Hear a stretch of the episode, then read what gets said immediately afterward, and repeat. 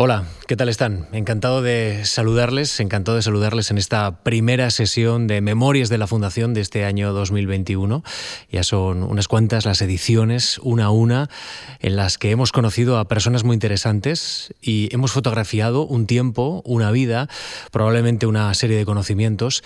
Y hoy, hoy no va a ser menos. Hoy estrenamos, estrenamos temporada con una conversación que teníamos muchas ganas eh, muchas ganas de mantener. Antonio Alvar, encantado de saludarle. ¿Qué tal está? Pues muy bien, dentro de lo que cabe. Buenas tardes. Muy buenas tardes. Hoy con esta conversación saldamos una cuenta pendiente, porque íbamos a conversar un poco antes de que nos confinaran. Eh, un poquito después de que nos confinaran, ¿no? Sí, sí, el pero... 18, el 18 de marzo creo que era, cuando teníamos prevista la cita, ¿no? Y, nos confinaron justamente en ese umbral. Y en ese momento... Y nos dejaron sin conversación. Sí, pero y además en ese momento en que todos eh, suponíamos que el confinamiento pues iba a durar 15 días, si acaso para la Semana Santa podríamos hacer ya una vida normal, incluso, bueno, si las cosas se ponían feas en el mes de mayo, pues yo creo que la Fundación Juan Mar también con un espíritu muy optimista, volvió a fijar la, la sesión para el mes de septiembre, ¿no? ¿De septiembre o noviembre? No recuerdo ahora. Y, aquí estamos. Bueno, pero aquí estamos, esto es muy importante. Sí, ¿eh? Al somos, final somos pertinaces, como la eh, pandemia. Esto dice mucho que, que, podemos y que conseguimos, no sé si salir de todas las eh, situaciones, pero sí por lo menos amoldarnos a ellas. ¿no? Esto, esto de, habla de la resistencia humana y, esto también hay que subrayarlo en estos tiempos en los que parece que se acumulan malas noticias, Antonio. Sí, sí, no, sin lugar a dudas. Yo creo que la especie humana es una especie que cuando no es resistente, al menos sí es eh, resiliente, ¿no? Eso que dicen la resiliencia ahora, ¿no? Como una variedad de la resistencia. Eh, es muy difícil acabar con la especie humana. Yo me imagino un cataclismo universal cuando hablan, por ejemplo, de la Segunda Guerra Mundial y no quisiera uno que volviera a ocurrir nada semejante a eso. Y dicen que hubo 40 millones de muertos. Y nos parece una salvajada brutal, y lo es, de hecho, ¿verdad? Pero 40 millones de muertos en relación con los 8.000 millones o los que seamos ahora mismo en el planeta Tierra, pues no parece un porcentaje que pueda acabar o que pueda poner en riesgo a la especie humana. La especie humana, eh, como diría el otro, ha venido para quedarse. ¿Cómo, ¿Cómo, ha vivido este tiempo tan extraño? ¿Ha, flaqueado algo, Antonio? ¿Ha conseguido sacar fuerzas? Eh, ¿Ha evolucionado también eh, al paso del país? sinceramente creo que no, que no he padecido lo que han podido padecer otros. Yo tengo la inmensa fortuna, aparte de tener un contexto familiar que es muy grato y que permite vivir con tranquilidad el día a día, tengo una casa que me permite, sin lujos, pues disponer de un espacio eh, tengo además una profesión que es eh, particularmente propicia al monacato, al confinamiento. Eh, tenemos libros, muchos libros, en nuestras propias casas. Y además ahora con Internet, afortunadamente Internet no ha fallado, pues tenemos ahora bibliotecas enteras como nunca hubiéramos podido soñar al alcance de un clic, de tal manera que se puede trabajar perfectamente en casa. Y creo sinceramente que buena parte del profesorado universitario, por lo que he visto entre mis colegas, pues han aprovechado muchísimo este, este, estos meses de confinamiento, estos meses de, de quietud obligada para poder trabajar y sacar adelante trabajos. Ahora hay una explosión de publicaciones que bueno, hablan del baby boom. Bueno, pues eh, también hay un baby boom de las publicaciones científicas, ¿no? Mm. Y bueno, eso pues eh, que habla también mucho en favor de, de, lo que estábamos hablando de la especie humana, cómo se sabe adaptar a las circunstancias para sacar cosas buenas. Ah, Antonio, usted es filólogo, catedrático de Filología Latina en la Universidad de Alcalá, experto en el mundo clásico, y, le quiero preguntar, ¿este periodo tan excepcional que estamos atravesando se puede ver de una manera más enriquecedora con la mirada de los clásicos? Bueno, a mí me gusta creer que sí. Eh, a mí me gusta creer que sí, porque eh, por muchos motivos, ¿no? En primer lugar, porque nosotros no somos los primeros que sufrimos en la historia de la humanidad. Todo lo contrario, somos la época más, privilegiada de la historia de la humanidad posiblemente, en donde más gente, según todos los indicadores sociológicos y económicos, vive mejor. ¿eh? Y esto es una, de las razones de los problemas que tenemos, ¿no? en buena medida, y es que, y es que bueno, nunca había habido tanta, digámoslo así, clase media en el mundo que tiene capacidad de viajar, que tiene capacidad de consumir, que tiene capacidad de, en fin, de vivir de una manera digna. ¿no? Eh, por tanto, eh, nuestros dolores, nuestras angustias, nuestra percepción de la inseguridad, pues ha de ser siempre matizada, porque cualquier tiempo pasado fue peor. ¿eh? Yo lamento tener que llevarle la contraria al admiradísimo Jorge Manrique, pero cualquier tiempo pasado fue sinceramente peor que el nuestro. ¿no? Nosotros somos eh, sobre todo los que hemos tenido la suerte de nacer eh, aquí y ahora, en, este país, en este tiempo, pues eh, vivimos una época privilegiada. Y por tanto no tenemos por qué sentirnos abrumados, deprimidos, eh, abatidos, hundidos. No, no, no, no tenemos derecho a eso. Es más, incluso en estos momentos hay otros sectores de la población mundial que tienen mucho más derecho. Que, eh, sería ofensivo presentarnos ante... A mí y a mis alumnos me gusta mucho decirles algo. Mira, de mí no tenéis que aprender absolutamente nada más que una cosa. Y si no la aprendéis, no digáis nunca que habéis sido alumnos del profesor Antonio Alvar. Saber es comparar.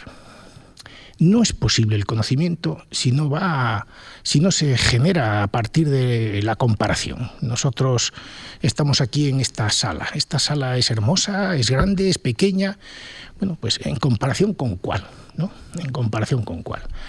Eh, y nada es solo lo que es, sino que eh, lo que las cosas son, lo son en relación con las demás. Por tanto, nuestro tiempo, si lo comparamos con cualquier otro tiempo, y nuestro espacio, si lo comparamos con la mayor parte de los espacios que en el mundo son en estos momentos, eh, nos produce satisfacción. Pero efectivamente al leer a los clásicos, al leer a los autores griegos y latinos desde el prodigioso Homero, es el deslumbrante Homero, eh, nunca nos dejaremos de sorprender cómo es posible que la literatura occidental nazca con la Ilíada y la Odisea, que son dos obras gigantescas, dos monumentos de eh, reflexión sobre lo que es la condición humana. Bueno, pues desde Homero en adelante, y si leemos a los líricos arcaicos, a los clásicos, a los tragediógrafos, eh, de la Atenas clásica, a los historiadores, a los filósofos, o leemos a los poetas latinos, o, fin, a los historiadores también latinos, etcétera, etcétera, pues nos damos cuenta efectivamente que la condición humana eh, no ha cambiado tanto. Es decir, nosotros, esto es una cosa que se ha repetido muchas veces, pero que no importa que la repitamos una vez más, ¿no? Nosotros hemos avanzado mucho en lo que significa la tecnología que tenemos a nuestro alcance. Aquí tenemos encima de la mesa un ordenador, tenemos una tablet, llevamos en los bolsillos un, teléfono móvil hablamos con un micrófono y, tenemos, estamos conectados y nos puede ver en este momento cualquier persona en cualquier lugar del mundo, siempre y cuando eh, se conecte a la red. Eh, pero al final no es eso lo que importa, aunque muchos crean que sí.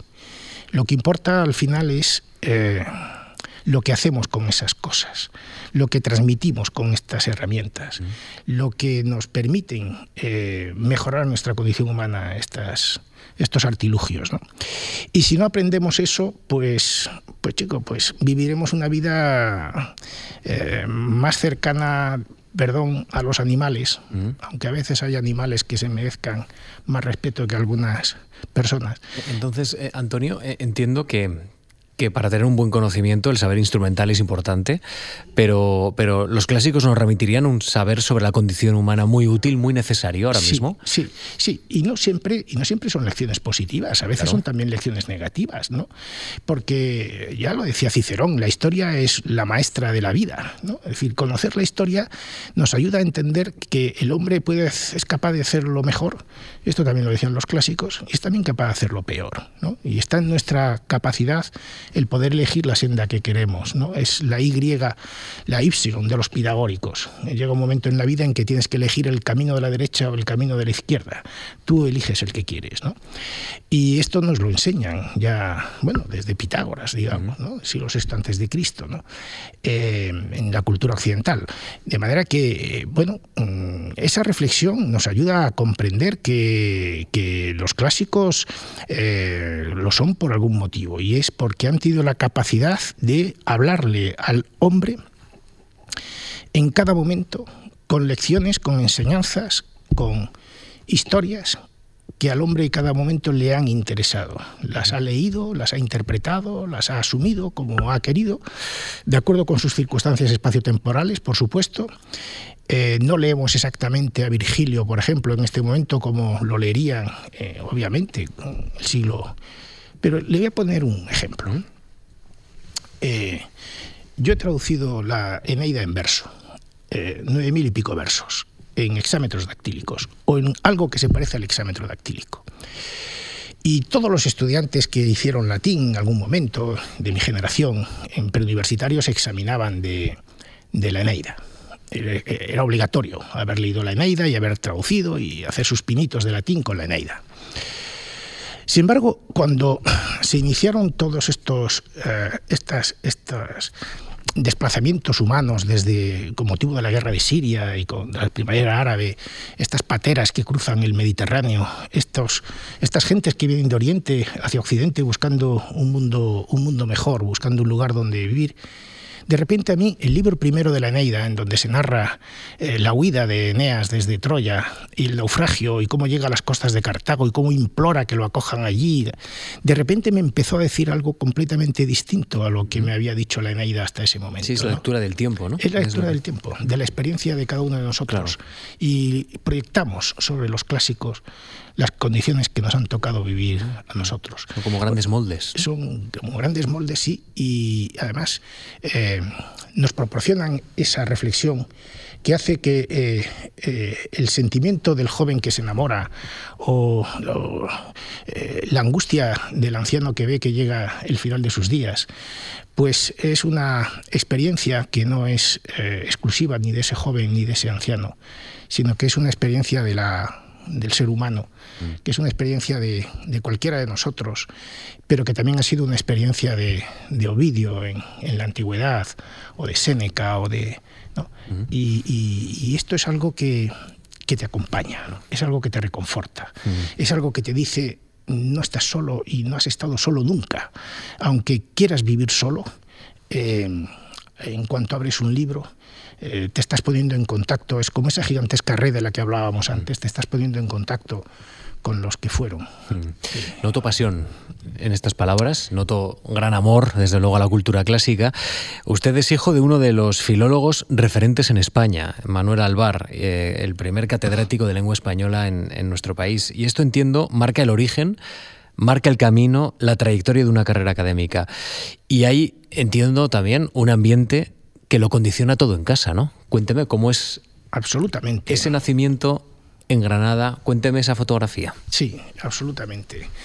En efecto, nosotros somos una familia eh, en que, mis padres, oriundos los dos de Zaragoza, aunque mi padre, mi padre lo nacieron en Benicarló por circunstancias que ahora no vienen al caso, pero en fin, eh, era de Zaragoza. Provincia de Castellón. Exactamente. Bueno, pues eh, mis padres mm, eran de familias humildes, mi padre tuvo la oportunidad de sacar la cátedra de universidad con 24 años. Esto es algo ahora ya impensable. También eran unas épocas, el año, el año 48. Era una época que no es la de ahora, obviamente. ¿no? Y fue a Granada y se casó con mi madre, que era su compañera, compañera de curso desde el bachillerato, y tuvieron siete hijos. Los siete somos varones. Eh, yo soy el cuarto. Mm, dicen que in medio consistit virtus, no estoy completamente convencido, pero bueno, soy el cuarto. Y hasta tal punto en mi casa se eh, fundía la, cotidianidad, lo que era la existencia de esta familia, la peripecia de esta familia con, con los estudios, que mi padre le puso de nombre a mi hermano pequeño Gonzalo, porque en ese momento estaba editando el cantar de los siete infantes de Lara y el pequeño se llamaba Gonzalo. Es decir, que eh, para nosotros eh, nuestra infancia ha sido una infancia, eh, bueno, nuestra adolescencia y más cuando ya vinimos después a Madrid, en donde hemos tenido la suerte de poder compartir momentos pues con Damaso Alonso, con, con eh, Jorge Guillén, con con bueno pues con Luis Rosales eh, por ejemplo no eh, con Camilo José Cela con podríamos mencionar una cantidad ilimitada con todo lo que era la y por supuesto catedráticos de universidad de la del ámbito de mi padre, pues con absolutamente todos. ¿no? Después mi padre fue director de la Real Academia y, como es lógico, pues, pues todavía más. El contacto con todo el mundo, con todo, digámoslo así, el gota eh, intelectual relativo a la literatura y a la lengua en este país, pues pues era nuestra experiencia cotidiana. Antonio, ¿y usted se cría cerca de una gran biblioteca? Eh, cerca, no dentro de una gran biblioteca. ¿Y cómo es esa, e, e, e, ese proceso en el que va descubriendo autores?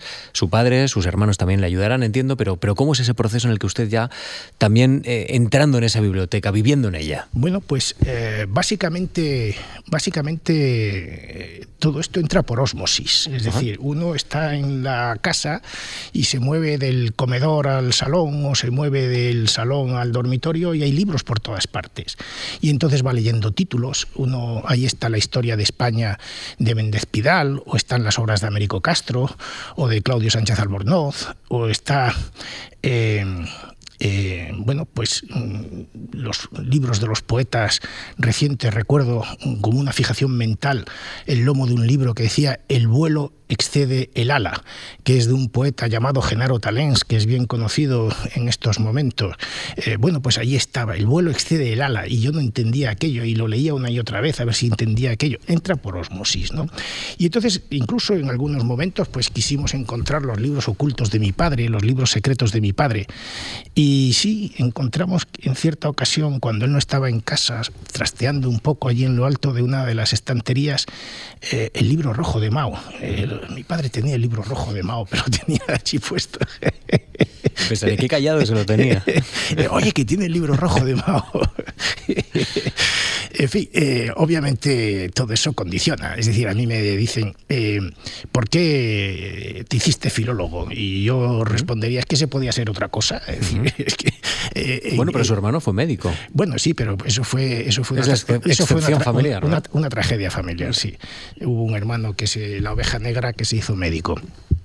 Mi hermano Jorge hizo la carrera, el bachillerato de letras, eh, estudió también latín, estudió griego y coincidió ese momento el final de su bachillerato con el traslado de la familia a Madrid y aquí dijo que quería estudiar medicina. Gran catástrofe, no había hecho ciencias y decide hacer medicina, que había números clausos de entrada, en fin, estas cosas. ¿no? En casa se vivió aquello como una de las primeras grandes tragedias de, mi familia. Luego también se murió una tortuga y cosas, cosas dramáticas. Eh, el caso es que, es que mi hermano Jorge estudió medicina y al principio le costó a trancas y barrancas. Ahora es académico de la Academia de Medicina. El mes que viene o dentro de dos meses va a leer el discurso de ingreso. Eh, ha llegado más lejos que todos los demás en ese sentido. Si, si ser académico de una academia es eh, el, digamos el, tope máximo al que pueda aspirar uno en nuestros. Todos los hermanos tienen desde luego una trayectoria, todos son varones, eh, lo ha comentado, y todos tienen una trayectoria envidiable. ¿Qué, ¿Qué, les enseñaron en casa? Que hubo una noción de esfuerzo específica, de, amor, digamos, a, también al trabajo. Sí, sí. Eh, esto es algo que me, gusta que, lo pregunte. Eh, efectivamente mi padre es un modelo de trabajo verdaderamente eh, enorme. ¿no? Es decir, yo recuerdo, recuerdo, por ejemplo, mi padre levantarse, se levantaba a las 5 de la mañana y se ponía a trabajar a las 5 de la mañana. ¿no? En cierta ocasión, este hermano Jorge, del que le he hablado, por contar alguna anécdota picarona, ¿no? pues aquí en Madrid llegó, llegó tarde a casa. Eh, después de las 5, digámoslo así, ¿no? Casi, casi eran las 7. Y, para su sorpresa se encontró que mi padre estaba trabajando en su despacho, que estaba entrando en la casa a mano derecha. Y mi hermano se llevó una enorme sorpresa y entonces decidió actuar rápidamente. Y antes de que mi padre le regañara a él, él regañó a mi padre diciéndole, ¿qué haces levantado a estas horas? Acuéstate que ya estás. Estos, se generan estrategias de supervivencia también en esta circunstancia. Bueno, podría contar muchísimas anécdotas, pero no. Eh, lo, que sí que, lo que sí que está claro es que eh, yo tengo la firme convicción de que yo no he sido educado para hacer aquello que me guste. Eh, a veces dice, bueno, es que a ti te gusta hacer. No, no, a mí no, me, no es esa la pregunta que yo me formulo cuando tengo que hacer algo. Yo la pregunta que me formulo es, ¿lo tengo que hacer? Y si lo tengo que hacer, entonces procuro que me guste procuro que me guste. Pero eso de que las cosas te gusten, eso, eso viene después. Primero las cosas hay que hacerlas y después eh, hagámoslas de la manera más placentera posible. Pero primero hay que cumplir con el, con el deber. ¿no? Eh, efectivamente, en mi casa se mamaba eh, la obligación, el tener que hacer las cosas, el esfuerzo, la disciplina. Probablemente el origen humilde de su padre, eso obviamente, lo obviamente, lo, determina. Obviamente. Y mi madre era exactamente igual. ¿eh? Mi madre, eso sí, un carácter muchísimo. Mi madre, una mujer extraordinaria en todos los aspectos. Ha habido sí por haber. Imagínese que crió a siete hijos varones y mantuvo la vida entera junto a su marido, eh, una heroína, vamos, y por cierto que ha escrito sus memorias, dos tomazos enormes, y son eh, verdaderamente apabullantes, lo que es el testimonio de una mujer eh, de ese momento, ¿no? nacida en el año 21 y, bueno, el caso es que eh, no había en casa. Mm, eh, hemos vivido. Yo he sido Boy Scout. Yo sé que hay algunos compañeros míos de los Boy Scout que me, probablemente me estarán escuchando ahora. Y he pasado momentos felices en la montaña y en los campamentos. Y, pero había tiempo para todo. Tenía que haber eh, un tiempo para el estudio y un tiempo para la diversión. Eh, y procurábamos que fuera primero el tiempo del estudio y luego el tiempo de la diversión, no al revés. No al revés. Eh, hemos repasado la, cultura clásica que se respiraba en su casa, eh, el amor al conocimiento, los libros. Hemos entrado también en, las enseñanzas de sus padres, el deber, pero la geografía, Granada, su infancia, la Alhambra, Sierra Nevada. ¿De qué manera ese paisaje también configura lo que hoy es Antonio, Antonio Alvar? Bueno, Granada, en Granada es algo prodigioso. Eh, yo he tenido la inmensa fortuna de haber viajado muchísimo por el mundo. Eh, y cuando digo mucho no digo más que otros, pero sí que tengo mi lote de viajes ya bien cumplido y espero continuar. Y he visto lugares hermosísimos y lugares asombrosos.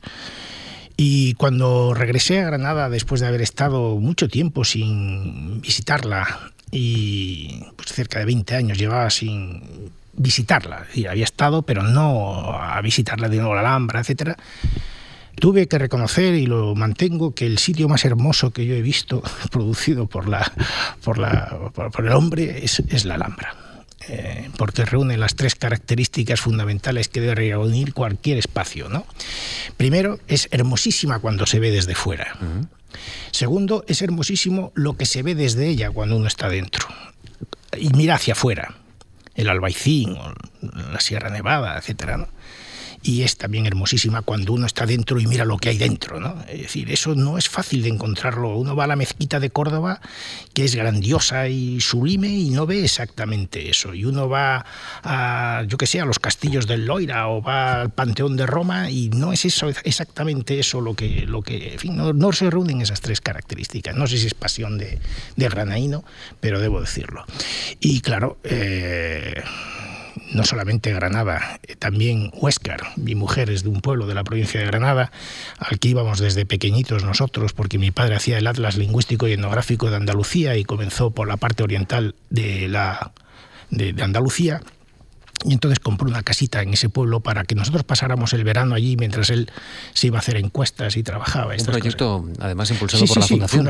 ¿Mm? Por eso, esto ya suponía que íbamos a hablar de este asunto. Efectivamente, la Fundación Juan Marc para mí era una cosa también de mi infancia porque le había dado el dinero a mi padre para que pudiera hacer el, en el año 55, quiero recordar. ¿no? Debió ser uno de los primeros proyectos que financió la Fundación Juan Marc y además de geografía lingüística, que era algo que absolutamente vanguardista y novedosísimo dentro de, España. Algo, algo y por tanto la Fundación Juan Marc para mí ha sido una experiencia de, mi niñez, pero vamos, desde, la más temprana niñez. ¿no? Es un nombre común, un nombre habitual, nombre familiar. ¿no? Y, bueno, pues claro, Granada, y en Granada inicié mis andanzas con los Boy Scouts, como he dicho, y estudié en los salesianos. Yo guardo unos recuerdos verdaderamente deliciosos de mi, de mi infancia. Y, unos momentos deliciosos no quiere decir que hubieran estado exentos de algún bofetón o algún coscorrón de vez en cuando, que los había, que los había. Y debo decir que algunos no me los merecí, pero otros sí me los merecí.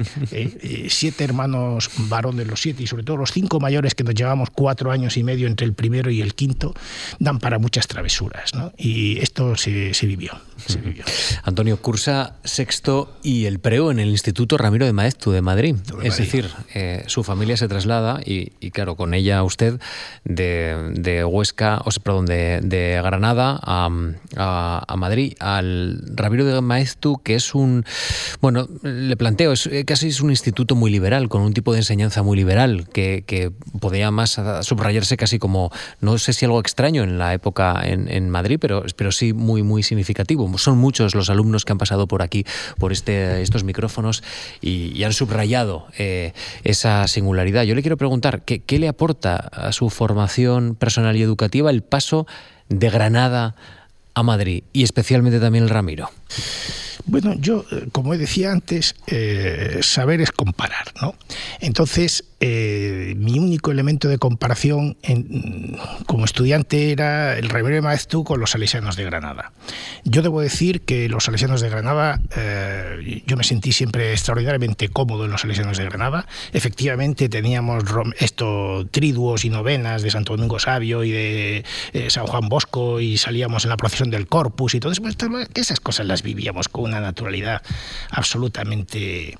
Pero cuando llegué al Remedio Maestro, sexto y preu, pues eh, yo era un, una, como, como, lo diríamos, una excrecencia, un elemento extraño dentro de los grupos que ya se habían creado allí. ¿no?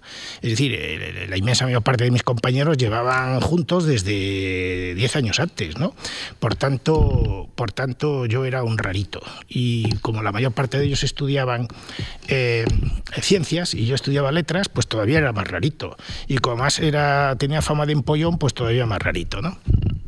pero no hice, no hice, no, no, no, hice grupo de amigos, en, no fue posible hacer un grupo de amigos en el remedio maestro. Por otra parte, que la educación fuera más liberal, eh, la única diferencia que yo encontré eh, que me llamó profundamente la atención es que en Granada, en los elecciones de Granada, solo se podía estudiar francés. Yo quería estudiar alemán pero no, tenía que estudiar francés, porque solamente se daba francés, no se podía estudiar ni... Y cuando llegué al remedio maestro me encontré que la inmensa mayor parte de la gente allí sí podía estudiar alemán, pero la mayor parte de la gente, para mi sorpresa, estudiaba inglés. En el remedio maestro ya se habían enterado de que la lengua que había que estudiar era el inglés. En ese sentido, es el único en el que puedo decir realmente que era mucho más abierto, porque por otra parte éramos alumnos del profesor Mindán Manero, del profesor de filosofía, no sé si ustedes han oído hablar de él, que para mí no se diferenciaba absolutamente nada de los de los curas que yo había tenido eh, en los salesianos de Granada. No se diferenciaba en nada. Eh, bueno, no, yo debo reconocer que tanto en los salesianos como en, la, en el Remedio Maestro yo tuve excelentes profesores. Y debo recordar ahora, en el remedio maestro, al profesor Francisco Torrent, profesor de latín de preuniversitario, que para mí fue un ejemplo de humanidad y de sabiduría y fue en buena medida una de las personas que me encauzaron ya definitivamente a que me dedicara hacia el mundo clásico. Al principio yo quería hacer más bien arqueología, pero luego tuve una magnífica profesora de latín en el primero de la carrera, la profesora Carmen Castillo, que está ahora en, la, en Navarra, pues ya está jubilada, y ya definitivamente me enamoró el latín y me dediqué al latín. Sí, ingresa en la Universidad de eh, la Universidad de la Facultad de Filosofía y Letras de la Complutense de Madrid en un periodo especialmente activo donde bullía eh, Antonio el debate político. ¿Esto le acompañó de fondo? ¿Le acompañó de alguna manera interrogándole a usted? Eh, de todas las maneras, habidas y por haber, porque ¿Cómo fue, ese proceso? Fue brutal, brutal. Es decir, eh, esto es algo inimaginable para los estudiantes de ahora. Nosotros cuando teníamos que entrar en la facultad teníamos que enseñarle el carnet de estudiantes de esa facultad a, la policía que estaba en la puerta. Ya había un retén de la policía. Todos los días se producía un ritual, un ritual que consistía en que a las 12 de la mañana eh, las gentes del Partido Comunista o del Partido Comunista de los Obreros de no sé dónde y tal, o estos grupos que había activos, etcétera, desplegaban enormes pancartas en los pasillos de la facultad o en la cafetería entonces, el piquete de la Policía Nacional, que estaba en la propia facultad, en la entrada donde están ahora los conserjes, en el edificio A, cualquiera que lo conozca sabe de lo que estoy hablando, se calaban sus cascos, se ponían sus viseras, se cogían los escudos, cogían las porras, información, iban a retirar los carteles. Se organizaba la mani morena, eh, había carreras de un lado para otro y se cerraba la facultad. Eso era el ritual cotidiano, eso era el, ritual cotidiano. Y había veces en que las facultades pues quedaron cerradas durante varios meses. Y había que, bueno, ahora nos extraña que con la pandemia se quede la facultad cerrada y tal. Bueno, nosotros lo hemos vivido, pero por otros motivos que tampoco eran muy divertidos, ¿no? Y además, a veces ocurría que nosotros en clase estábamos, por cierto, Mm, muchísimos estudiantes en primero, éramos 200 alumnos creo en mi curso, 200 alumnos, un auténtico disparate, y a veces la clase se inundaba de gentes que venían pues huyendo de la policía y el profesor los amparaba a todos y les decía a, los comisarios políticos o a los grises, eh, salgan ustedes que ustedes no son alumnos de aquí y son todos los demás, sí, todos los demás sí lo son, de manera que márchense. Bueno, esto era el, el pan nuestro de cada día y luego había que hacer huelgas por todo lo habido y por haber y había que hacer asambleas y habría que hacer... Y en medio de todo ese ambiente ambiente estudiábamos.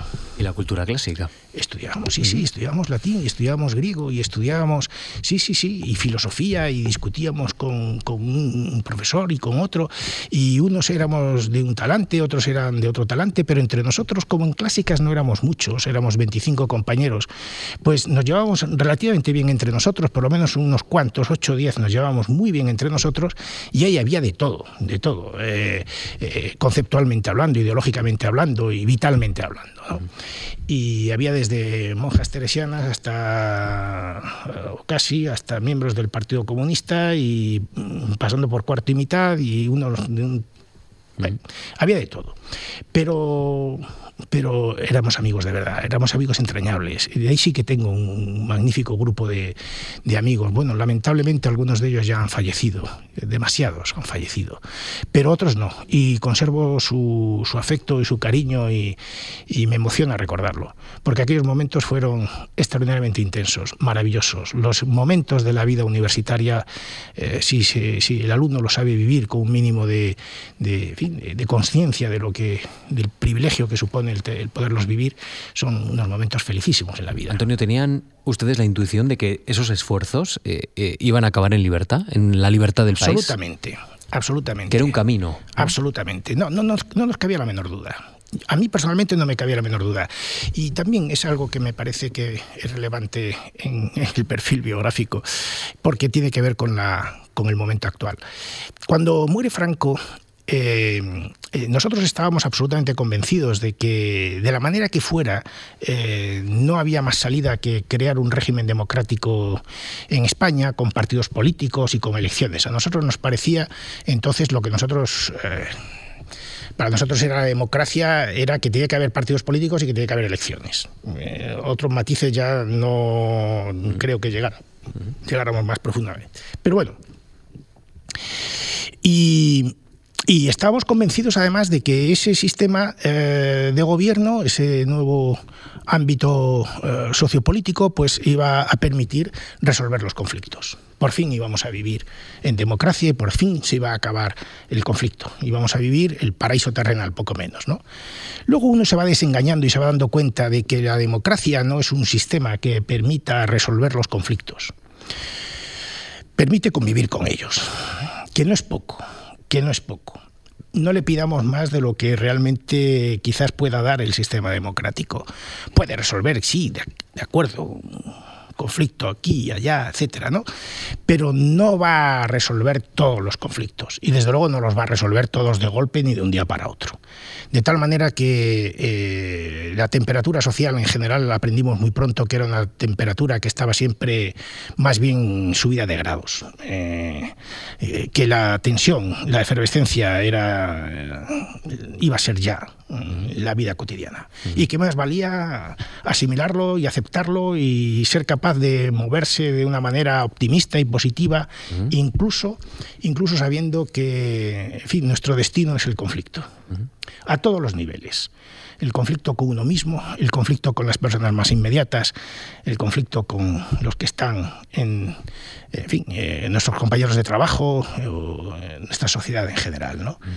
Y, y lamentablemente, o no sé si lamentablemente, pero me parece que las circunstancias dan, dan la razón. Sí, y los conflictos se renuevan además, efectivamente. Bueno, usted se licencia con un trabajo final, vamos a hacer un poquito de memoria. Ah, características métricas de los epigramas de Ausonio. Sí, sí. ¿Por qué era interesante para Antonio Alvar acercarse a la figura de Ausonio. Bueno, no era nada interesante, nada en absoluto. Sencillamente. El deber y, y luego le gustó. ¿no? Ya está. Ese, no, ese es el no estoy seguro tampoco de que me gustara. El caso es que yo tenía un profesor eh, de latín, extraordinario profesor, eh, al que también quiero rendirle un cariñosísimo recuerdo y lleno de admiración aquí, que es, era Sebastián Mariner. Eh, y me acerqué a él para pedirle un tema de investigación para mi tesina y entonces él estaba muy eh, volcado en el estudio de la métrica latina. Él era un buen lingüista y había hecho magníficas traducciones al español y era un hombre de prestigio. Y, pero en ese momento pues eh, estaba muy interesado por la métrica y me dijo, ¿por qué no estudia usted la métrica de un poeta tardo antiguo del que yo no había oído hablar nunca? Ausonio eh, es del siglo IV después de Cristo. Y yo como con ese entusiasmo juvenil en que, bueno, uno se, lo, se cree que todo es importante y que todo es interesante, no se plantea esas cosas. Si a mí me han dicho que tengo que estudiar esto, yo lo estudio. ¿no? Y lo publiqué. Y años más tarde me dieron una beca para ir a, a la Sorbona y me apadrinaba, digamos, en la Sorbona un eminentísimo catedrático de latín, por cierto, experto en la latinidad hispana, Jacques Fontaine, hizo la tesis doctoral sobre Isidoro de Sevilla y era una autoridad mundial en, esos siglos, cuarto, quinto, sexto después de Cristo, en la latinidad, el mundo visigodo, todo esto era la autoridad mundial. Y eh, él me acogió con mucho cariño, debía conocer de alguna manera, o había escuchado, porque mi padre fue también catedrático en la Sorbona un par de años. Y me dijo, ¿por qué no me enseña usted los trabajos que ha publicado, que yo sepa? Y entonces, entre otros, le entregué este, el de las precisiones sobre la clasificación dactílica de los epigramas de Ausonio. Y volví a la semana y él me dijo, ¿quién le ha puesto a usted esta zancadilla? ¿no? ¿Quién le ha puesto a usted esta zancadilla? Le digo, no, no, no, no, no, no hurgue demasiado, déjelo estar. Eh, aprendí a saber lo que era la métrica latina, a medir hexámetros, pentámetros, sé lo que es un pirriquio, lo que es un procelusmático, sé lo que es un arquiloquio primero y un Arquiloquio segundo y, y, ya está. Y con eso alguna copa me he tomado y me lo he pasado muy bien. Pero eh, no me arrepiento de haberlo hecho, porque uh -huh. ahora sigo trabajando en Ausonio. Uh -huh. Eh, volverá a salir eh, y presumo de vez en cuando de saber algo de métrica latina, cosa que buena parte de mis colegas, eh, sobre todo los estudiantes más jóvenes, ya saben poco porque no se explica esa materia en, la, en, en los planes de estudios, no hay ya sitio, ¿no? En fin, bueno. bueno. saltamos unos años. En 1973 eh, usted colabora con el Consejo Superior de Investigaciones Científicas en un proyecto que dirigía el profesor Manuel Alvar. En las Islas Canarias. Las Islas Canarias. Cuénteme, porque esto me ha llamado mucho la atención. Esta es parte de, los méritos que usted va registrando en la convocatoria de la beca aquí en la Fundación. Yo es que era muy joven entonces, ¿no? Y, cuando uno es muy joven, pues se caracteriza sobre todo porque ha hecho pocas cosas, ¿no? Y le da importancia a todo. Eh, bueno, después de que mi padre y, eh, fin, acometiera la, impresionante tarea de hacer los atlas lingüísticos y etnográficos de Andalucía, de Aragón, Navarra y Rioja, de las Islas Canarias, etcétera, le pareció que eh, merecía la pena dedicarse a la toponimia, a la toponimia, los nombres de lugar. Y claro, la toponimia eh, es una ciencia durísima, muy complicada, eh, que debe aunar muchos saberes para poderla afrontar con un mínimo de seriedad. Entonces mi padre eh, quería eh, iniciarla en las Islas Canarias porque las había pateado de arriba abajo, las conocía muy bien, y porque las Islas Canarias tienen una característica que las hace isla, y es que son islas. Es decir, que llega un momento en que la tierra se acaba y lo que hay a continuación es el mar. Ahí ya no hay toponimia, o la toponimia ya no... Eh, mientras que cuando uno se pone a estudiar toponimia en la península ibérica, pues el pueblo de al lado le da lo mismo que pertenezca a la comunidad de Murcia, si tú vas desde Granada. eso está en comunión permanente. Entonces él quería probar el mecanismo de estudio, la técnica, el trabajo eh, de la toponimia menor, de la toponimia, toponimia mayor, etcétera, etcétera, en, ámbitos limitados geográficamente, que tuvieran una limitación y nada mejor que las islas para explorar eso. ¿no? Y me ofreció a mí la oportunidad de ir. Yo había acabado eh, mi primer curso de la carrera y yo era, era buen estudiante, vamos, es decir, yo soy premio nacional de fin de carrera, vamos, dicho sea de paso, de alguna vez tendré que presumir de eso, ¿no? Y, entonces eh, me pareció bien y quería yo ver a mi padre en acción, quería verlo haciendo encuestas. ¿Hablaron una relación eh, más personal o profesional, si me permite la palabra? Con mi padre. Sí. Eh, ¿Más académica? ¿Fue posible? no, no, no, había distinción entre una y otra. no había distinción. Es decir, mi padre era el trabajo personificado, ¿no? Y, yo con mi padre de pequeño, en verano, mi padre eh, nos leía el cantar de Miocid y todos eh, escuchábamos el cantar de Miocid. Y mi padre editaba el diario del descubrimiento de Cristóbal Colón y todos estábamos con él corrigiendo pruebas del diario del descubrimiento de Cristóbal Colón, ¿no? Y, y mi padre, cuando corregía las pruebas de imprenta del Atlas Lingüístico y Etnográfico de Andalucía, le encantaba que estuviera encima de él viendo cómo iba eh, raspando con una cuchilla de afeitar los, el papel vegetal sobre el que entonces hacían los, los ferros. Es decir, eh, mi, padre, eh, mi padre era el trabajo mi padre era el trabajo. Y entonces eh, esto se vivía con absoluta naturalidad. Es decir, eh, pues nada, pues llega un momento en que uno ya tiene un mínimo de formación, sabe hacer transcripciones fonéticas, sabe, sabe lo que es la toponimia, sabe lo que es, pues, pues, pues, pues, pues uno se, echa al monte, literalmente se echa al monte con su padre y se pone a trabajar con su padre, a ver cómo trabaja el padre, en primer lugar. Vamos a ver cómo trabaja el padre. Y lo que debo decir es que las jornadas de mi padre, las jornadas de trabajo de mi padre, eran sencillamente agotadoras.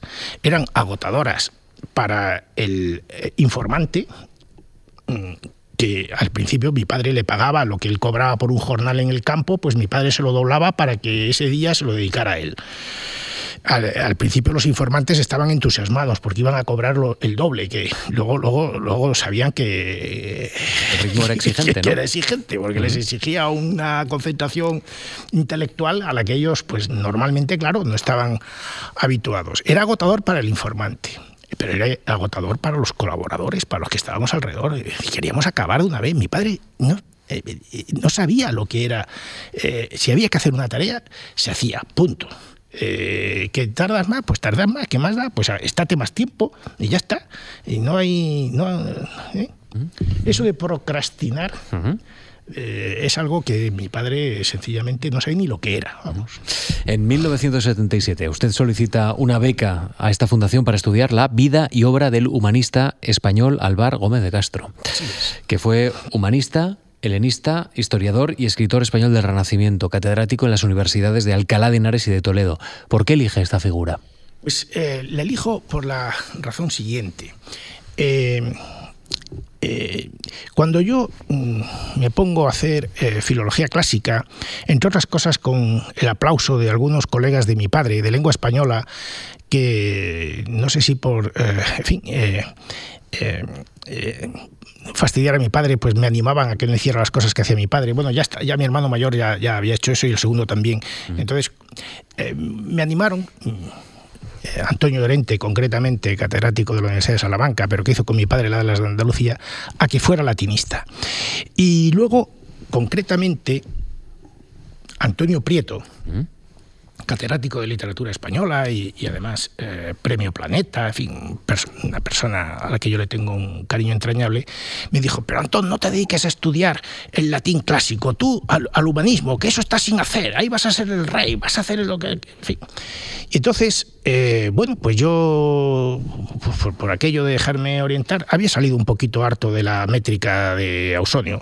Y entonces dije, bueno, pues sí, pues venga, vamos a hacer humanismo, vamos a meternos en otro berenjenal del que no tenía ni idea y que tenía que prepararme.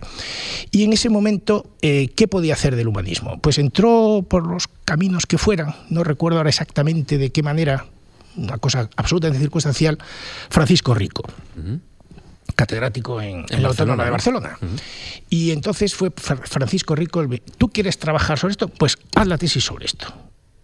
Poesía latina de un humanista español. Y mi tesis doctoral es la primera edición de toda la poesía latina que se hizo en España de un humanista. Eh, no se había editado hasta ese momento en conjunto la poesía latina de un humanista y se empezó, ahora, eso, eso legión las que se han hecho. Y se empezó a hacer a partir de ese momento a tratar a estos escritores del siglo XVI eh, del siglo XVII en mi caso del siglo XVI primera mitad del XVI bueno, entra también en la segunda, pero bueno, fundamentalmente sobre la primera mitad del 16, pues como si fuera un clásico.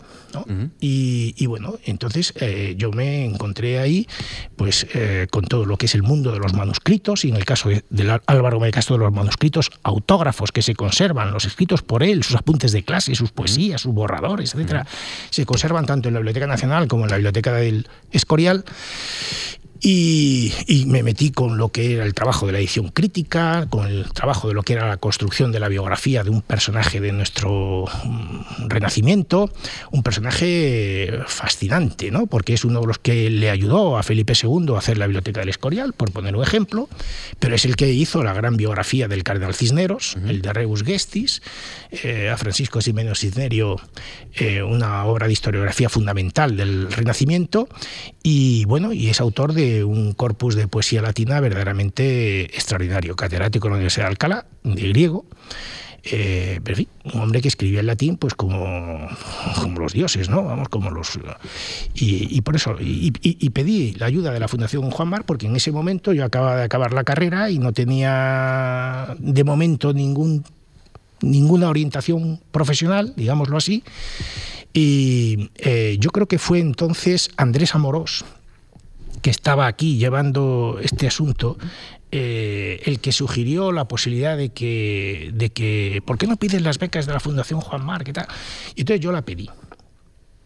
Mm. Y ahora viene la segunda parte de la historia. Sí, pero antes quiero eh, plantearle a, ver si ha cambiado algo su percepción, porque es muy interesante. Si hay algo interesante en Memorias de la Fundación, es ver esos expedientes que se firman en 1960, 1975, cuando un alumno, normalmente joven, solicita una ayuda, plantea unos requisitos, plantea una visión del, eh, estado de las cosas y, luego, claro, eh, va avanzando esa visión y esa visión en su caso, como la de catedrático, me imagino que, puede ser completada hoy. Por ejemplo, usted y el, y el catedrático de la Autónoma de Barcelona, Francisco Rico, que, le avala eh, en esta candidatura, escriben, los estudios de latín en el humanismo padecen un gran retraso.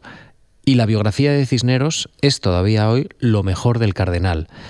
Quiero preguntarle, en la actualidad ¿Estos estudios han llegado a ocupar el terreno perdido hace 40 años? Sí, sí, sin duda ninguna. Ese trecho y ese sí, resuelto. Sí, Nuestra generación, nuestra generación y sobre todo la generación siguiente a la mía, sin lugar a dudas han cubierto esa inmensa laguna de tal manera que afortunadamente mi generación, mi generación, eh, en fin, mirando las cosas con cierta perspectiva histórica, yo creo que pasará mm, a la pequeña historia de la filología en España, porque hemos sido la generación que ha traducido todo Es decir, la Biblioteca Clásica de Gredos, eh, Alianza Editorial, Cátedra, eh, Alma Mater del Consejo, etcétera, las grandes colecciones de los clásicos, la ha hecho nuestra generación. Eh, yo le puedo asegurar que en este momento hay más clásicos, más autores griegos y latinos traducidos al español probablemente que ninguna otra lengua moderna. Eh, por ejemplo, yo traduje a Ausonio al español. Eh, quizás eh, querrá preguntarme algo a ese respecto. cuando, cuando yo acabé la traducción fui muy orgulloso con mis dos tomazos al profesor Antonio Fontán, que era también mentor mío en aquel tiempo, y le dije, don Antonio, ya he acabado la traducción de Ausonio. Por primera vez se traduce al español. No está traducido ni siquiera al alemán. Y él me dijo, por algo será. bueno, pues esto al alemán lo han traducido a partir del 2010. Y mi traducción es de, los años, eh, de, principios de los 90, finales de los 60, principios de los 90, 20 años antes de que... Y era un autor que interesa de primera mano a los alemanes, porque habla de Alemania, vamos, de lo que es, él vivió en Treveris y, en fin. Bueno, pues miren ustedes, ¿qué quiere que le diga? Nuestra traducción es una traducción eh, nuestra generación es una generación de traductores y la que inmediatamente viene después es una, una generación que ha editado entre los latinistas a los autores latinos del Renacimiento, del siglo XV, del siglo XVI, del principio del Una gran aportación, por tanto, al conocimiento del país. Eh, sinceramente creo que sí. Y creo que eso, además, y lo tengo que reivindicar de una manera contundente, porque sé que alguien me estará escuchando y me agradecerá que lo diga, eh, creo que nosotros, los latinistas, los eh, helenistas también, hemos eh, contribuido a mirar la literatura española y sobre todo la literatura española de esos siglos eh, de otra manera. El componente, la deuda que tienen los autores del Renacimiento con los autores clásicos, eh, creo que se ha visto de una manera muy clara, eh, cada vez más clara, eh, hoy ya no se puede discutir eso, cuando se ve de una parte, no solo que en la literatura producida en lengua castellana, pues hay constantes referencias a los clásicos, es decir, esto está muy estudiado, incluso la sintaxis del castellano se latiniza, es decir, cuando uno lee a Garcilaso de la Vega y lo compara con Santillana, pues se da cuenta de que hay ahí eh, eh, un enorme camino andado en poquísimos años, y es simplemente la asunción de los modelos clásicos, escribiendo en castellano, sino que es que además muchos de estos mismos escritores, entre otros el propio Garcilaso de la Vega, pues, componían también en latín. ¿eh? Componían también en latín. bueno, ¿cómo no se va a eh, contaminar, digámoslo así, la poesía de, don Diego Hurtado de Mendoza o la poesía de, Quevedo o la poesía de, todo lo que es eh, el espíritu de la lengua latina y también los referentes del mundo clásico.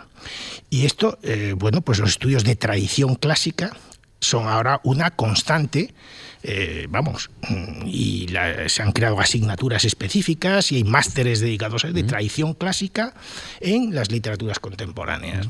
En las literaturas modernas y contemporáneas. Eh, esto es revolucionario. Es decir, si a don Sebastián Mariner, de quien yo le hablaba antes, y con todo el respeto, eh, le dijéramos qué ha publicado usted de humanistas o qué ha publicado usted de tradición clásica, o qué ha publicado, pues lógicamente, pues no era ese su perfil no era su perfil. Ahora, un latinista, un helenista, incorpora dentro de su bagaje intelectual también todos estos universos que convierten nuestras disciplinas en unas disciplinas pura y simplemente inabarcables. Por lo cual, si yo muriera y tuviera que volver a nacer, volvería a hacer lo mismo, porque me queda mucho por aprender. Antonio Cursado estudios en Nueva York con una beca Fulbright, se incorporó a la Universidad de Lovaina en Bélgica y a la Sorbona en París. ¿Qué le aportaron estas ventanas a otras maneras de entender también la cultura clásica? Bueno, eh, antes de de responder a esas preguntas, eh, me gustaría mm, decir algo a propósito de lo que fue el destino de la ayuda de la Fundación Juan Marc, ya que estamos aquí y no lo he contado. Yo renuncié a la ayuda de la Fundación Juan Marc. Renuncié porque había solicitado simultáneamente una beca de FPI, de formación de profesor investigador del Ministerio, que era por más años y estaba mejor retribuida. Son incompatibles. Entonces no se sabía. A mí me mm. dijeron mis compañeros, ¿cómo vas a renunciar a la, a la beca de la Fundación Juan Mar? Cállate, cállate. Y dije, no, no, yo sinceramente esto no lo puedo hacer, no lo debo hacer. Esa beca le puede venir bien a otro, de manera que yo renuncio.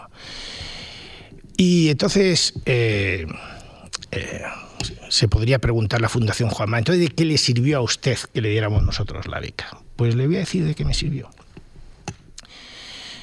Al acabar la carrera y mientras estaba haciendo la tesis doctoral, eh, yo enfermé y mis padres creían que yo iba a morir. Yo iba en silla de ruedas, yo pesaba 40 kilos, no podía comer con mis propios recursos, yo tenía una enfermedad que no se diagnosticaba y mis padres estaban más pendientes de mi hermano mayor que tenía que sacar unas oposiciones que del hijo cuarto que se les estaba ahí. Espérate que saque tu hermano las oposiciones y ya te llevaremos a que te vean bien y tal. Bueno, estas cosas pasaban en las familias numerosas. Y yo estaba hospitalizado llevaba un mes, casi un mes, estuve hospitalizado en el hospital clínico en una situación eh, lamentable. Y estando allí me dijeron, Antón, te han dado la beca de la Fundación Juan Marc. Y a mí eso me dio un subidón, me dio un subidón y me dijo, Antón, tienes que salir adelante. Es que, es que merece la pena, merece la pena, no puedes desaprovechar estas oportunidades. Luego tuve la alegría también de que tuve otra, otra beca, ¿no? Pero la beca de la Fundación Juan Marc yo la guardo, yo la guardo eh, eh, como si fuera mi primera hidroaltesona, que es la medicación que tengo que tomar desde entonces. Eh, mi primer chute de hidroaltesona fue la noticia de que me habían dado la beca de la Fundación Juan Marc. dicho eso, mm, ya se puede entender que mi gratitud hacia esta institución es ilimitada, eh, total. Y años de amistad, porque usted también ha estado en este mismo escenario en el que estamos. Muy bien. Me han tratado muy bien siempre. Y por muchos años más. Eh, Antonio, eh, ¿qué, le aportaron, le aportaron las, experiencias internacionales? lo primero de todo, Estados Unidos. La Universidad Estatal del Estado de Nueva York, en Albany, donde tuve una beca del Comité Conjunto de eh, eh, hispano-norteamericano para asuntos educativos y culturales, que luego pues, eso se convirtió en las becas Fulbright. Y tuve una ayuda para estar allí investigando. Estaba yo recién casado y mi mujer, que está aquí presente, estaba embarazada de, mi hijo mayor. Y pasamos unos meses allí en Albany eh, trabajando. Cuando yo me fui allí, me, me empujó a que me fuera Francisco Rico me exigió que solicitara la, beca. Yo tenía muy buen expediente y era susceptible de poder alcanzarla. Y, me dijo, mira, tú lo que tienes que hacer allí es fotocopiarlo todo. Fotocopialo todo, vete a la biblioteca, son las mejores bibliotecas, y te metes allí revista por revista, todos los artículos que creas que te puedan interesar, no ahora para tu tesis, sino para cuando sea en tu vida. Fotocópialos, y menos mal que vino mi hermano pequeño, el Gonzalo del que hablé antes, que tenía 15, 16 años, le decían da 20, y yo le iba dando revistas para que él fuera fotocopiando, ¿no? Y nos trajimos, bueno, yo lo tuve que mandar por barco, la cantidad de artículos que yo fotocopié entonces por lo tomó al pie de la letra. yo, le iba diciendo, yo al pie de la letra, por supuesto, a mí me decían que hiciera eso, yo hacía eso. Y allí escribí, allí entonces, eh, simultáneamente, escribí un trabajo, porque mi padre se dedicaba a la sociolingüística, introdujo la sociolingüística en, en España, pues yo dije, voy a ver si soy capaz como yo a lo que decía mi padre, las lecturas que tenía mi padre y las cosas que hacía mi padre y tenía los libros de la biblioteca de mi padre, yo voy a hacer eso, pero lo voy a aplicar al latín. Y escribí un trabajo precisamente, un homenaje que se le hizo a él, que era sobre sociolingüística en latín, que puede parecer un poco sorprendente porque el latín es una lengua de corpus, de textos escritos, no conocemos a nadie que lo hable como lengua materna, pero bueno, yo aplicaba allí mis... y luego hice otro trabajo sobre dialectología dialectología latina, ¿no? Eh, un poquito en homenaje a la trayectoria de, mi padre. Son los trabajos de lingüística que yo he hecho, de sociolingüística y dialectología del latín, ¿no? Cosas que pueden resultar sorprendentes.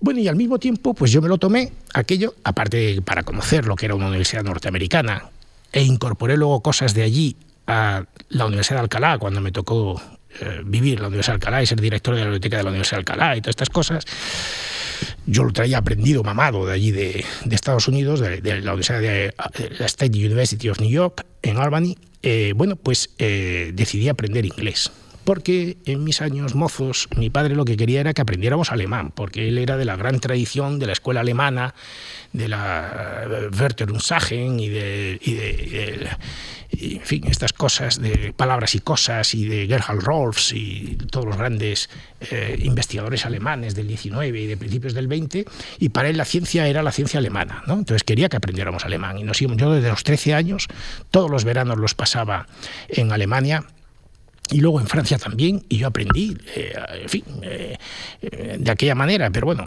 me defiendo en francés mejor que en alemán, pero en alemán también. Pero luego ya tuve que dedicarme al inglés, tuve un primer inicio de aprendizaje del inglés cuando estaba estudiando tercero de la carrera. Y luego pues con este, esta estancia en Estados Unidos pues me permitió ya pues también tener algún conocimiento de, inglés para, para, poderme defender modestamente y poder trabajar y leer bibliografía con comodidad sobre en alemán, en inglés, en francés, en italiano, por supuesto, ya se da por descontado que un latinista tiene que saberlo. Y bueno, pues, pues esta es la, la formación. En cuanto a... Después estuve en, en, en, París, en la Sorbona, trabajando sobre eh, la traducción de las obras de Ausonio con Jacques Fontaine, que era un gran especialista, ya lo he dicho, en este siglo IV y V. Él me dijo, no pises la Sorbona. Él creía que la Sorbona era un lugar nefando, que no se debía visitar, eh, que se había degradado muchísimo, y entonces me encerró en un centro que tenían los jesuitas eh, en Le Fontaine, eh, la Maison Le Fontaine. Tenían los jesuitas a 30 kilómetros al norte de París, en Chantilly, lo que era la, casa de los Rothschild. los Rothschild tenían ahí un palacio con 40 hectáreas de bosque alrededor, con un pequeño lago, etcétera, en Chantilly, al lado de la Maison Comté y al lado del gran hipódromo de Chantilly.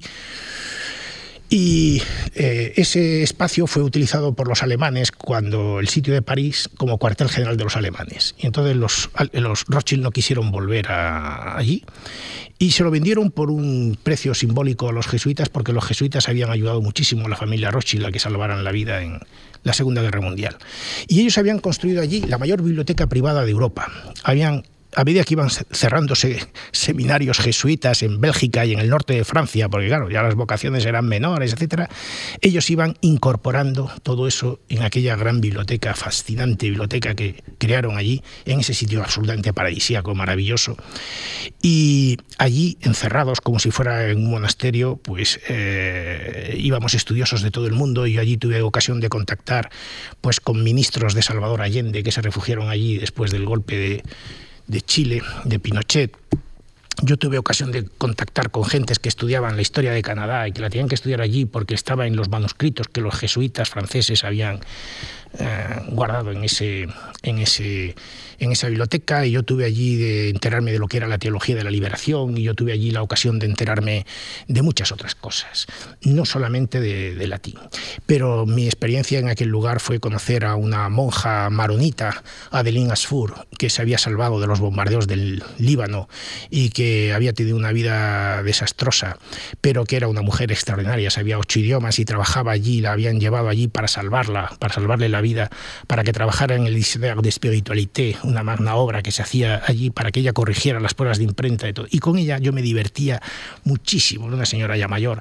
Nos reíamos muchísimo, jugábamos. Ella me enseñó muchísimo francés, me obligaba a que escribiera reacciones, me las corregía, eh, me hacía todas las noches que le contara qué es lo que había investigado ese día, qué es lo que había descubierto. Cada día tenía más gente a mi alrededor que me escuchaban cómo iba la vida de Ausonio, cómo iba progresando, qué es lo que había pasado, qué es lo que había escrito, por qué me interesaba.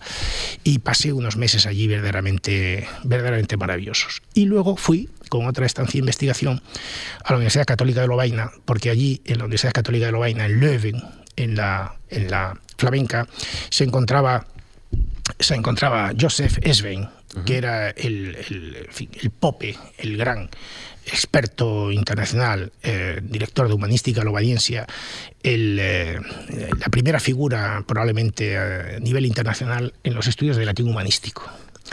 Y me fui allí a trabajar con él y, fue también una, una, experiencia, unas bibliotecas, una facilidad de trabajo. Yo no paraba de trabajar desde las 8 de la mañana a las 8 de la noche, si estaba solos. Es que cuando uno va fuera eh, se lo pasa muy bien, pero también se lo pasa muy mal. Y la única manera de remediar lo mal que se lo pasa es trabajar más, ¿no? Porque si no, luego llega a casa y se encuentra muy solo. Y se acuerda de su padre. Y se acuerda de su padre. El método de su padre. y entonces allí acabé el ausonio y entonces le dije un día, profesor Esfen, he acabado ya el ausonio. Eh, ¿ahora qué hago? Y dice, pues estudia la poesía del exilio desde la antigüedad hasta el Renacimiento. Y tienes que estudiar a Ovidio, tienes que estudiar a Hildeberto de la Bardén, y tienes que estudiar a Joaquín de Ibelé. Y me puso allí y, nada, yo pues fascinado, venga, vamos a... Y me hice mi libro allí también prácticamente. Eh, y empecé y dejé muy avanzado otro libro que escribí sobre la poesía de amor en Roma. Y, bueno, con él, con él eh, era, era un entusiasmo porque era, era sí a todo sí a todo, pero trabajando. Es decir, era el mismo espíritu que yo he vivido en casa. Me sentía muy a gusto, muy a gusto allí con él. Pues este es este es el recorrido biográfico de este profesor en la Complutense primero, en la Autónoma de Madrid después, se incorpora a la Universidad de Alcalá donde imparte clases de latín, en estudios hispánicos, humanidades, en el máster también de arqueología. Esta es la figura que hoy nos ha acompañado en estas memorias de la Fundación. Hemos recorrido más o menos un poquito más de una hora una vida, pero, pero ¿sabe con qué me quedo? Con que todavía quedan muchas páginas por escribir, afortunadamente. Y sé que las va a escribir bien, ¿eh? Con humor y con sentido también del deber. Esto es importante. ¿eh? Me ha gustado mucho conocerle, Antonio. Ha sido, un placer conversar con usted. Yo me he sentido muy a gusto y de verdad que podríamos, si fuera necesario, continuar lo que. porque hay muchísimas historias. Me he quedado. Permítame. Sí, claro que sí. No puedo dejar de decir aquí, a propósito de la Universidad de Alcalá, y puesto que de alguna manera esta entrevista yo me la he tomado como a, mitad de camino entre un interrogatorio judicial y una confesión del Colegio de los Salesianos, en donde tiene que contar uno las... Eh, eh, quisiera tener un recuerdo muy especial para una persona que me ha influido poderosísimamente en la vida, que fue mi rector en la Universidad de Alcalá, Manuel Gala, y no quiero que a pesar de que se haya cumplido la hora, falte su nombre encima de esta mesa hoy. Bueno, pues así queda y así constará. Muchísimas gracias, Antonio. ¿eh? Mucha suerte. Que vaya muy bien.